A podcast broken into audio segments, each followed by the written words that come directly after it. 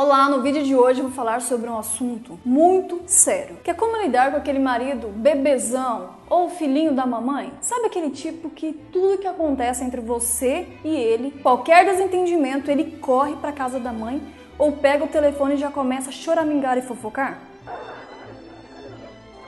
Ah, vou na numa mãe. Você sabe por que isso acontece?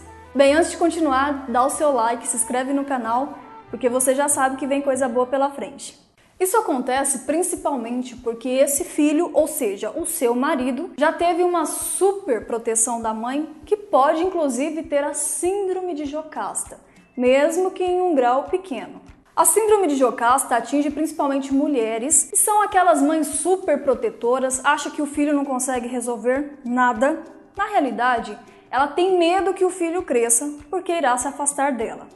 Nenhuma namorada ou mulher será boa o suficiente para ele. Nenhuma atenderá às exigências dessa mãe, porque ela compara as mulheres a ela mesma. Ele mesmo, depois de casado, continua vendo ela como uma heroína que tem que resolver tudo. É normal uma mãe cuidar do seu filho, proteger, amar e preparar ele para seguir a vida dele e tomar suas próprias decisões.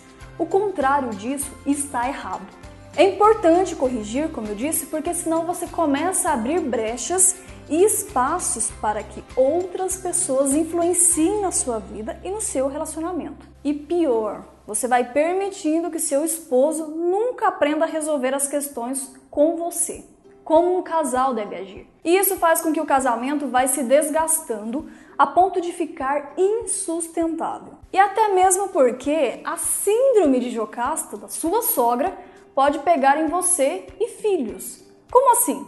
Quando o marido começa a se afastar da esposa e correr e contar tudo para a mamãe, muitas esposas, ao invés de resolver, ela se afasta do marido, na atenção, na cumplicidade no sexo, voltando toda a sua devoção para os filhos.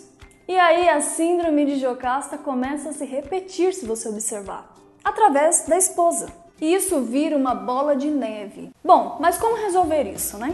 Primeiro passo: verifique se você não tem feito isso. Se você fofoca tudo para seu pai e sua mãe, é hora de amadurecer e não sair correndo em qualquer desentendimento com seu esposo.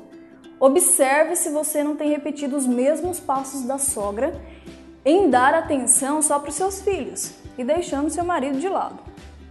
Bem, mas se você não tem esse hábito, o passo 2 é o seguinte: quando acontecer alguma coisa entre você e seu marido e ele já sair fofocando e contando tudo para a mãe, chame-o para conversar. Amor, vem aqui. Diga a ele: Olha, meu amor, eu amo muito você, mas é o seguinte: o que acontece aqui na nossa casa entre eu e você é para ser resolvido entre nós dois. Reforce que vocês se casaram e agora vocês estão formando a família de vocês. Que ele já é maduro, já é um homem, que ele você conseguem sim resolver, que vão aprender juntos como resolver as coisas. Não é certo outras pessoas se intrometendo, sem serem convidadas. Agora, pior ainda que isso é ele ir e dar a chance das pessoas se intrometerem, indo fofocar e ficar contando tudo o que acontece. Diga que a mãe dele quer um pouco de sossego. Já fez a parte dela em criar os filhos. Agora é com vocês. Agora, se você, esposa, está faltando também nisso, no sentido de sair correndo e fofocar para seus pais e parentes, ou até mesmo só dar atenção para os filhos, chama ele para conversar da mesma forma, só que com uma abordagem diferente. No início, diga: meu amor, percebi que eu tenho falhado com você.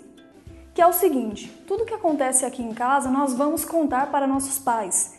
Percebo também que isso não está certo. Percebo que tenho deixado minha atenção só para as crianças e não estou permitindo você participar da criação. E nem estou te dando atenção como esposa. E percebo que você também está distante comigo em relação a isso.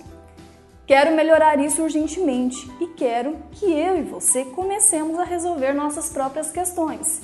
E aí você prossegue na conversa, mas sempre nesse caso enfocando você também, uma vez que você comete esse erro.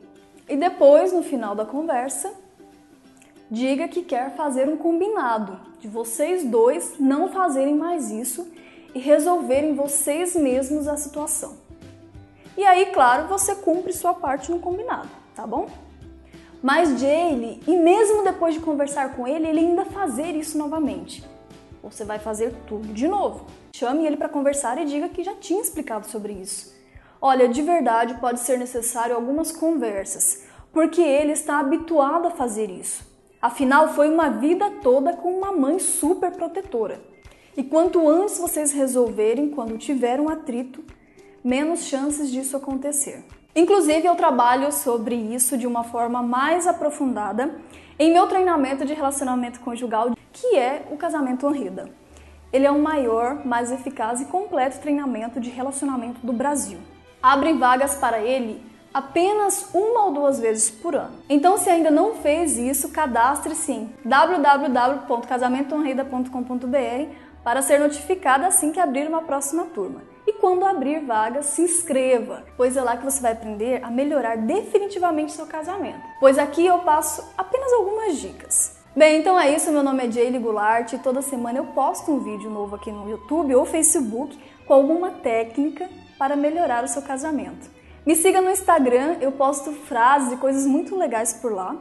E se você está vendo esse vídeo pelo YouTube ou Facebook, curta e compartilhe para que outras mulheres tenham acesso a essas informações. Se você ainda não está na minha lista de transmissão do WhatsApp, mande uma mensagem solicitando sua inclusão, pois lá eu mando duas vezes por semana áudios curtos contando coisas que acontecem no meu dia a dia, como eu resolvi usando as técnicas de PNL e de minha arte de relacionamentos ao Anrida. Bom, por enquanto é isso, mas lembre-se, com a técnica certa o resultado é bem diferente. Até o próximo vídeo.